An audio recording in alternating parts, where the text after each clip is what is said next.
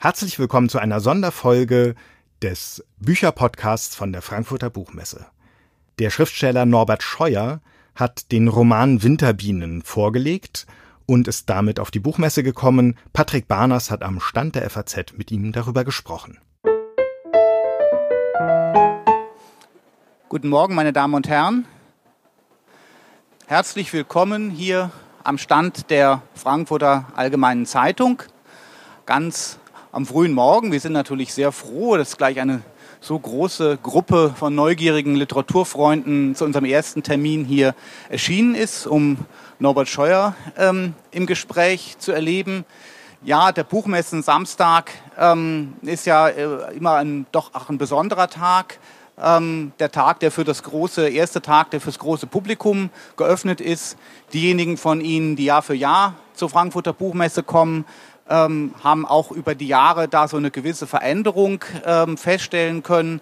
Die Hallen sind jetzt noch voller und man trifft hier, ja, wie Sie alle wissen, ähm, sehr, sehr viele junge Menschen an, äh, die in äußerst fantasievollen Kostümen äh, sich äh, präpariert haben, häufig mit bunten Haaren, äh, Applikationen, fantastische Wesen. Diese Cosplay-Spieler die sich in Fantasy-Wesen, häufig äh, Fabeltiere verwandeln. Ja, ähm, ich finde das eigentlich äh, so ganz anregend, ganz, äh, ganz erfreulich, weil es auch zeigt, wie, wie groß eben so äh, das ist, was unter so ein Dach, so ein riesiges Dach wie hier wieder Frankfurter Messehallen äh, passt. Und ähm, hier kann es sich dann wieder sortieren. Wenn ich mich hier so umschaue, ist jetzt, glaube ich, keiner von Ihnen kostümiert. Ich sehe jetzt keine, keine bunten Haare.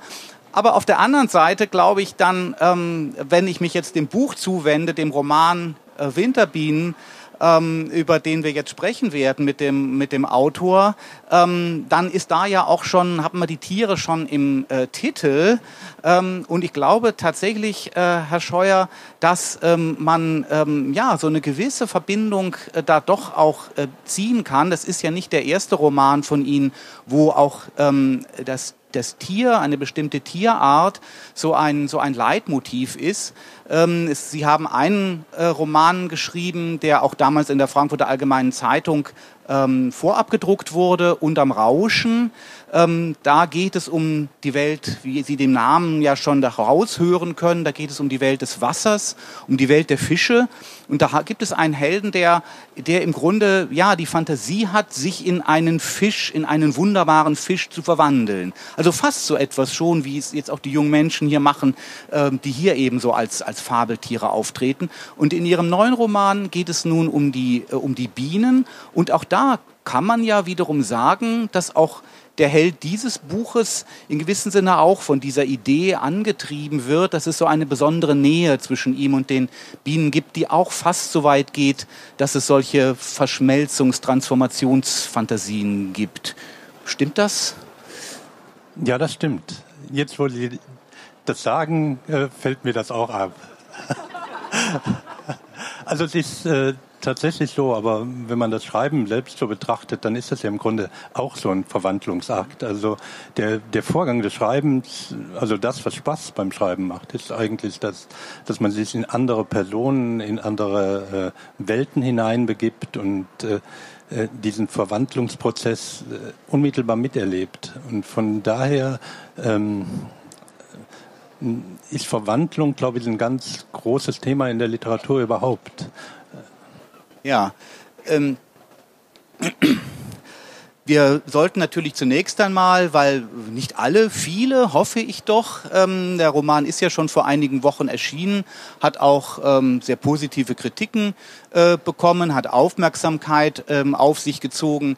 Ihnen ist ein sehr angesehener Literaturpreis, der äh, Wilhelm Rabe Preis der Stadt Braunschweig, der im November dann verliehen wird, zugesprochen worden für dieses Buch. Und ich hoffe natürlich auch, dass die, die Rezensionen, ähm, die es gegeben hat, etwa von Hubert Winkels in der Süddeutschen Zeitung, ähm, und auch in der FAZ hat es eine Rezension gegeben, ja, dass das viele Leute dann auch schon ähm, äh, dazu gebracht hat, das Buch zu lesen. Aber vielleicht erzählen Sie doch erstmal ein bisschen, ähm, äh, ja, worum es, worum es geht. ähm, äh, dieser Protagonist, ähm, von dem ich sprach, um wen handelt es sich da? Wo haben Sie ihn, wo haben Sie ihn angesiedelt? Was für eine Geschichte äh, haben Sie ihm auf den Leib geschrieben? Mhm. Also der Protagonist äh, lebt in einem kleinen Städtchen in der Eifel. Da äh, spielen übrigens alle meine Romane. Und äh, dieser äh, Protagonist ist äh, aus der Familie der Arimonts und er lebt im letzten Kriegsjahr. Er ist ähm, Lateinlehrer, allerdings ist er vom äh, Schuldienst suspendiert oder eher rausgeworfen worden von den Nazis, weil er an Epilepsie leidet. Und äh, er macht, äh, er hat Bienen, er lebt sozusagen von, äh, von der Honigproduktion. Und äh, der Roman äh, schildert das letzte Kriegsjahr. In der Eifel war es so, dass dieses äh, letzte Kriegsjahr bis, äh, sagen wir mal, August, September ziemlich ruhig verlief. Die ganzen Feindflieger sind über die Eifel hinweggeflogen und haben dann die großen Städte wie Frankfurt oder Köln bombardiert. Und erst äh, mit äh, der Ardennenoffensive wurde, wurde Kalt zum Kriegsgebiet. Und anhand äh, dieses Bienenjahrs, wie gesagt, der Egidius Arimont ist ein äh, Bienenzüchter, wird dieses letzte Kriegsjahr geschil geschildert, also bis zum Ende des Krieges. Und ähm, der Egidius Arimont äh, lebt von zweierlei Sachen. Einmal lebt er von der äh, ja, von der Honigproduktion seiner Haustiere, der Bienen. Und äh, zum anderen äh, lebt er davon, dass er äh, Juden über die Grenze bringt. Und das macht er auch mit Hilfe der Bienen. Äh, insofern also die äh, Flüchtlinge in den Bienenstücken versteckt und äh, dadurch werden die Bienenstöcke werden selten untersucht, weil alle Angst vor, Angst vor Bienen haben, was man gar nicht haben muss. Aber dieses Vorurteil, Vorurteil ist in dem Fall ganz gut.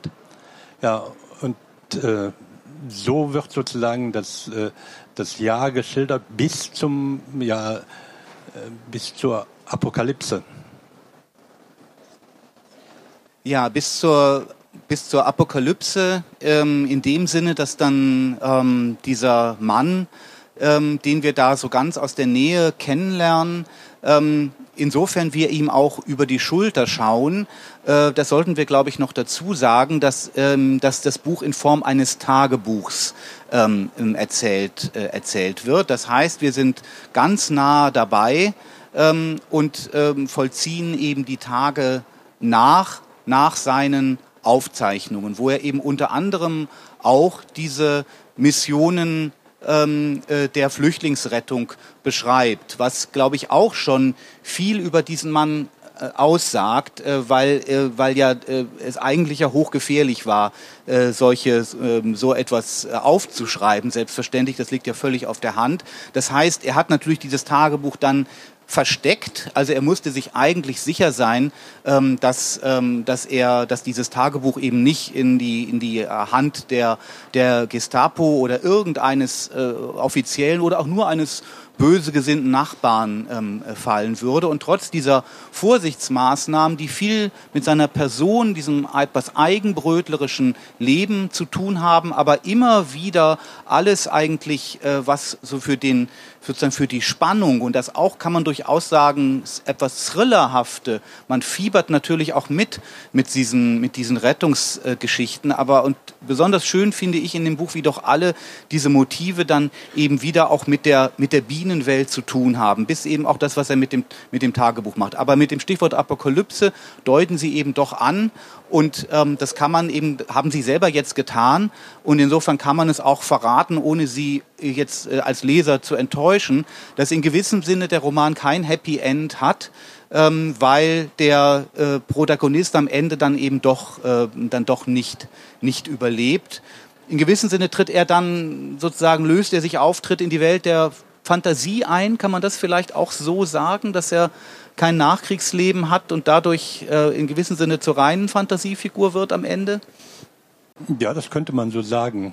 Also er hat ja ein Nachkriegsleben, in dem äh, wir jetzt über ihn reden. Ja. Aber und äh, eigentlich gibt es ja kein Happy End. Wenn überhaupt, dann gibt es Happy End, ein Happy End nur im Roman aber, oder im Film, aber ansonsten gibt es das nicht. Irgendwann treten wir alle von der Bühne ab. Äh, also von daher äh, endet der Roman so, wie die Wirklichkeit endet. Apropos Wirklichkeit, Sie haben ja ähm, Sie haben ja schon äh, gesagt, dass, dass eigentlich alle Ihre Romane eben in diesem, äh, in diesem Eifelstädtchen Kall und in dessen Umgebung spielen.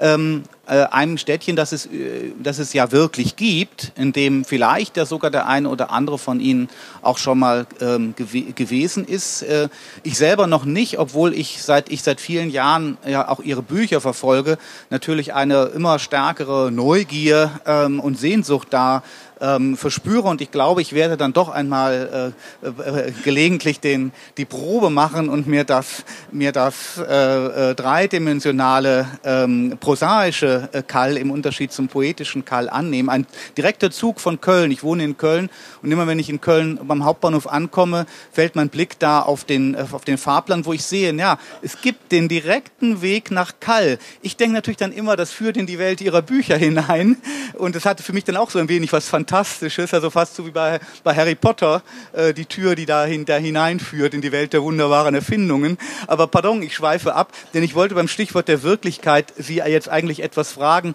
Sie spielen ja auch mit der, äh, mit dem, mit diesem, mit dieser Überblendung, Überschneidung zwischen der, der Wirklichkeit, die ja auch Ihre Lebensumwelt ist, Sie selbst äh, leben, leben dort und dem, was Sie dann erzählen. Und dieser, das Buch hat auch einen, äh, einen Epilog oder ein Nachwort, wo sie sogar suggerieren, es sei also alles eine wahre Geschichte, die ihnen mal erzählt worden ist ähm, in einer Cafeteria des örtlichen Supermarkts.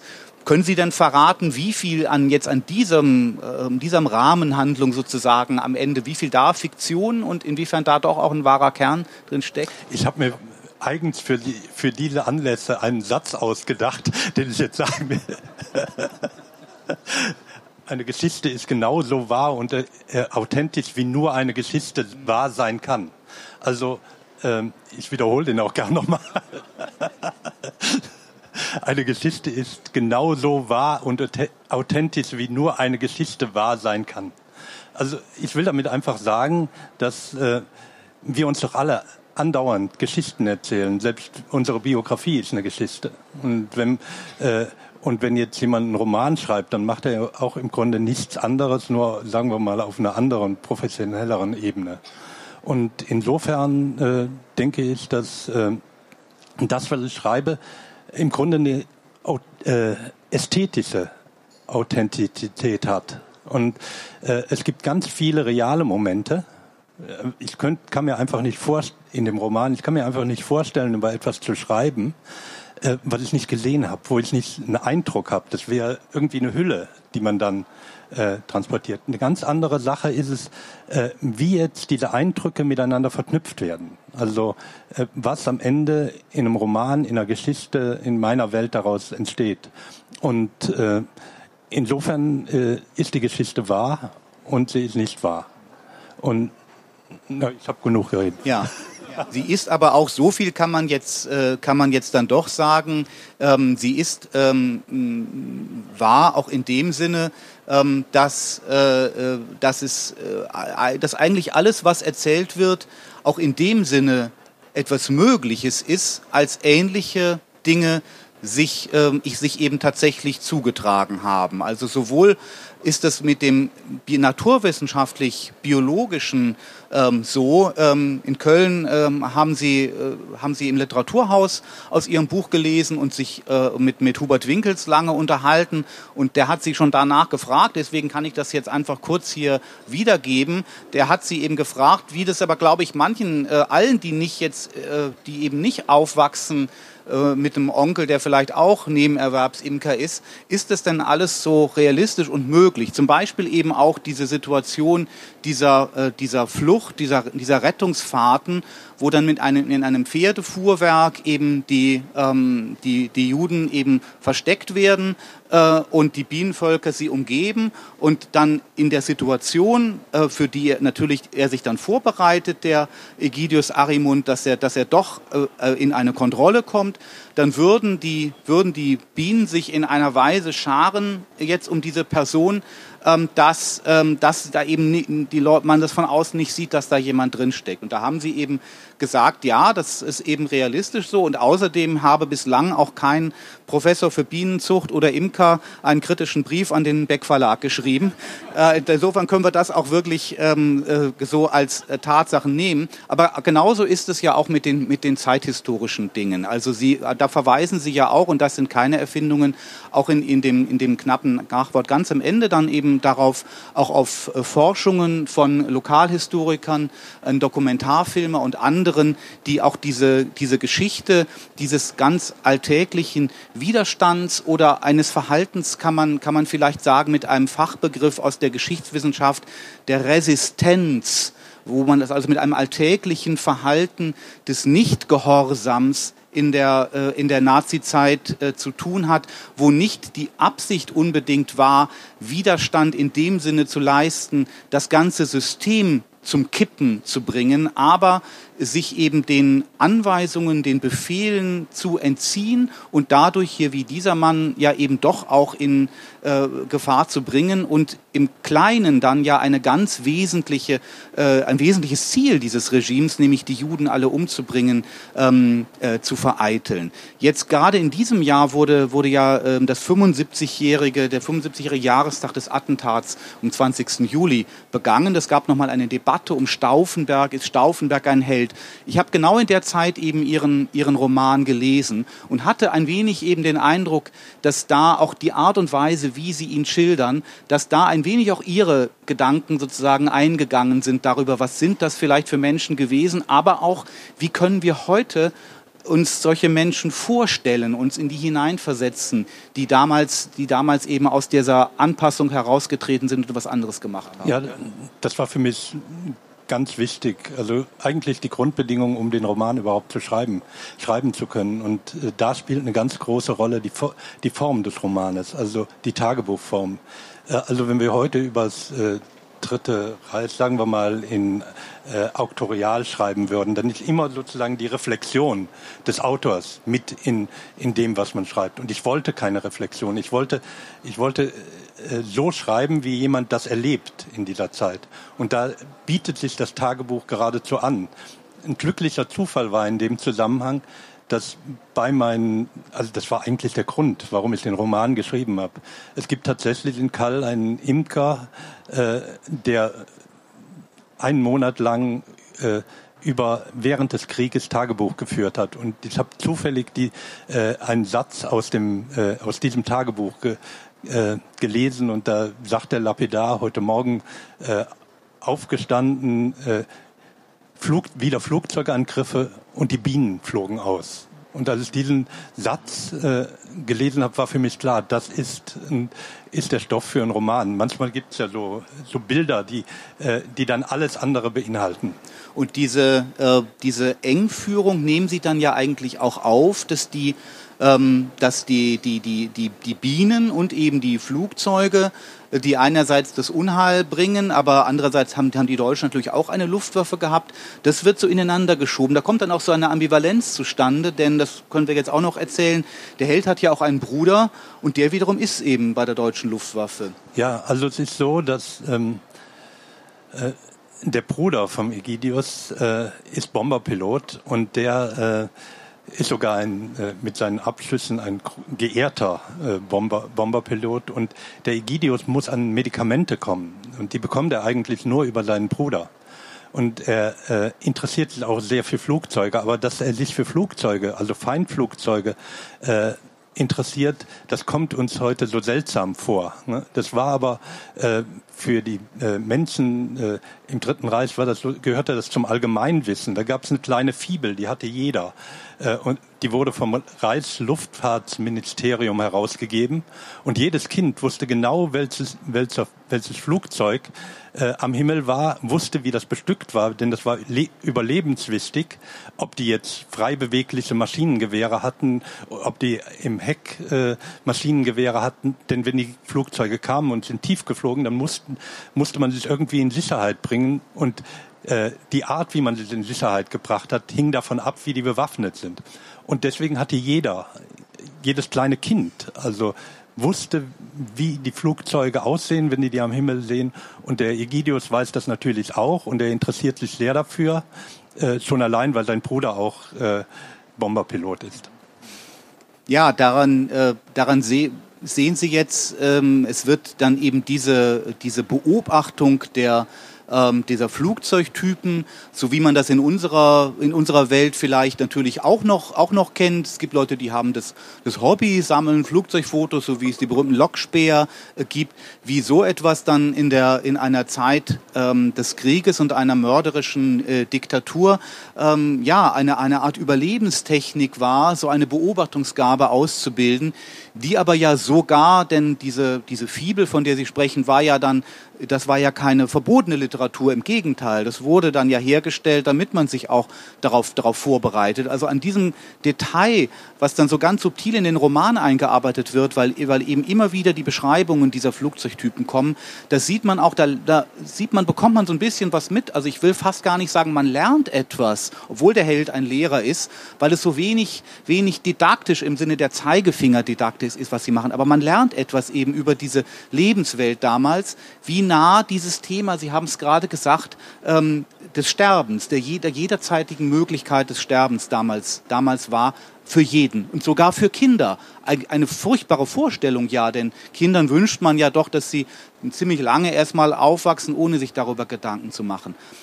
Aber ganz anders haben natürlich in der Zeit die vom Regime verfolgten und mit direkt mit dem Tode bedrohten Menschen gelebt, die Juden. Ich möchte jetzt ein, an einer Stelle nochmal mit Ihnen sprechen über einen dieser Tagebucheinträge, weil man vielleicht da im Detail nochmal sehen kann, wie subtil Sie da ähm, arbeiten. Und zwar ist es der, ein Eintrag, da hat, haben wir über einige Wochen das verfolgt, dass ein bestimmter, äh, einer dieser Flüchtlinge, einer der Schützlinge von Egidius Arimont von ihm eben lange betreut worden ist, in so einem Versteck, in dem die dann ausharren müssen, bevor die Nachricht kommt, er kann jetzt an die Grenze gebracht werden. Und dieser Mann ist ein Professor. Ähm, und ähm, es hat einige Zeit eben dann gedauert. Und nun, wie manche Professoren, ähm, ist der, dieser Professor ist kein ganz einfacher Zeitgenosse. Selbst in dieser Extremsituation, dieser Lebensgefahr, kommt auch sowas zum Ausdruck. Auch das so ein schönes, kann man sagen, Detail, dass diese Menschlichkeit da durchkommt. Und jetzt ist der Tag da, wo er diesen Professor zu der belgischen Grenze gebracht hat. Und dann beginnt der Eintrag folgendermaßen am Freitag, 8. September 1944. Nach drei Tagen wohlbehalten wieder zurück. Ich fuhr an zerstörten Fahrzeugen und Kriegsgerät vorbei und so weiter. Dann geht also ein Absatz so, wie die Geschichte von dieser Fahrt erzählt wird. Und ich möchte jetzt darauf hinaus, es fängt an, nach drei Tagen wohlbehalten wieder zurück. Der nächste Absatz fängt, äh, ich springe jetzt, und der zweite Absatz dieses anderthalb Seiten umfassenden Stücks fängt an mit dem Satz, als ich die Grenze erreichte und sofort den Bienenstock öffnete, hockte der Professor tot in seinen Exkrementen. Und ich muss Ihnen sagen, als ich das gelesen habe, habe ich einen furchtbaren Schreck äh, bekommen, weil die Szene natürlich auch so was unglaublich Trauriges äh, hat. Dieser, dieser Mann, der, der, äh, der da äh, hofft, sich ans Leben klammert und der ist jetzt ganz kurz davor, ge gerettet zu werden und dann ist, stirbt, stirbt er eben und dann ist es auch noch eine, so eine schaurige Szene. Und dann habe ich aber mich sozusagen erstmal gewundert, dass der Tagebucheintrag eben nicht damit anfängt, ich bin zurückgekommen und ich habe meinen äh, ich habe meinen Schützling verloren. Der Professor hat es leider nicht überlebt. Aber Sie haben sich natürlich was dabei gedacht, so damit anzufangen. Aber Sie haben was Wesentliches vergessen. Ja, ja. Es ist ein Literaturprofessor. Der dann auch ganz enttäuscht ist, dass der Lateinlehrer nicht sämtliche seiner Werke kennt.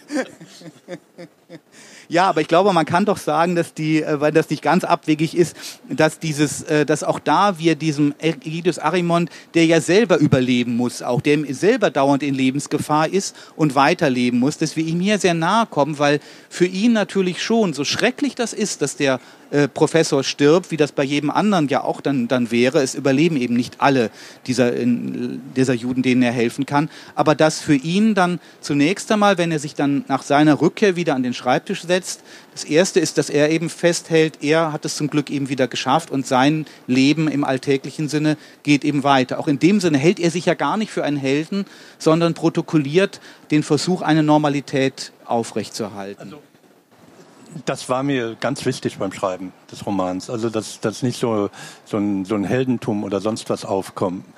Aber das war auch ganz einfach für mich, weil auch das orientiert sich wieder an, äh, an Realität. Also in der Eifel war, äh, waren die Bauern äh, sehr arm in, in dieser Zeit. Und die haben äh, Geld damit verdient, dass sie die Juden äh, über die Grenze oder bis zur belgischen Grenze gebracht haben. Die haben nicht viel dafür bekommen, 300 äh, Reichsmark, äh, das ist nicht viel und, und sie haben ihr Leben äh, dafür riskiert. Also das ist, da sieht man auch wieder die Ambivalenz. Auf der einen Seite will man ja überleben, sie brauchten das zum Überleben. Auf der anderen Seite äh, hat, haben sie aber ihr Leben riskiert, um zu helfen. Und jetzt, um auf den Igidius zu sprechen zu kommen, da gibt's auch diese Ambivalenz. Auf der einen Seite braucht er das Geld, um an seine Medikamente zu, zu kommen, denn sein Bruder äh, meldet sich nicht mehr in dem, im letzten Kriegsjahr und er äh, muss zu einem Apotheker und der Apotheker ist korrupt und verlangt immer mehr von ihm. Und deswegen braucht er Geld. Äh, seine, äh, sein Honig bringt ihm nicht genug ein. Und deswegen transportiert er die über die Juden auch, um an das Geld zu kommen. Gleichzeitig braucht er natürlich auch äh, seine Konstitution, um, äh, um die Juden transportieren zu können. Also sich sozusagen doppel, äh, so was Doppeldeutiges. Also er, man könnte ja auch sagen, er, er will im Grunde überleben, um weiter retten zu können. Ne? Aber das wird nicht explizit, explizit gemacht. In dem Moment, wo, es, äh, wo man das explizit macht, wäre man schon wieder auf einer anderen Reflexionsebene.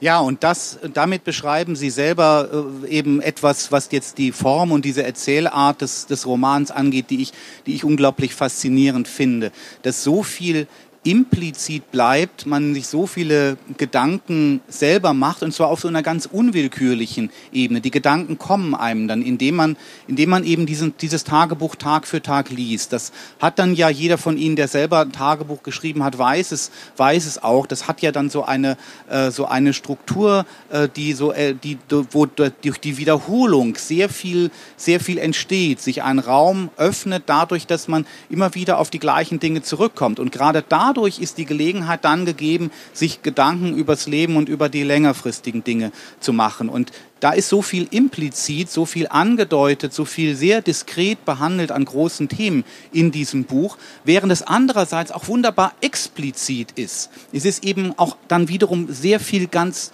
direkt, straight kann man, äh, kann man sagen, mit einem, mit einem Begriff aus der, aus der Leitsprache der, der modernen äh, Roman, Romanästhetik. es ist also auch gar keine, gar keine Mauer aufgebaut, durch die man irgendwie hindurch, hindurchdringen müsste. Man ist sofort, ähm, sofort in dieser Welt und kann sich dort, äh, dort orientieren. Ja, meine Damen und Herren, diejenigen von Ihnen, die ähm, das noch nicht in der Hand hatten, dieses Buch aus dem CH Beck Verlag Winterbienen, äh, haben jetzt hoffentlich äh, doch die, die, den, äh, die große Neugier, das, äh, das auch zu tun. Und äh, wir freuen uns natürlich dann auch, äh, dass äh, ähm, der, der nächste Roman äh, von Ihnen äh, uns, uns wieder Ähnliches äh, bringen wird. Denn eins kann man ja dann wohl doch wissen, er, ist eine, er wird glaubwürdig sein als Geschichte, wie nur eine Geschichte sein kann, aber er wird auch wieder ein Kall spielen. Sie haben was von ja, damit, äh, das, das muss einem Kritiker auch mal vom Autor gesagt werden. Damit muss ich jetzt aufhören, aber ich möchte mich auch bei Ihnen bedanken für Ihr großes Interesse und wünsche Ihnen noch viele schöne Eindrücke hier auf der Frankfurter Buchmesse. Dankeschön. Danke. Nochmals Dankeschön, dass Sie da waren und noch viel Erfolg weiterhin.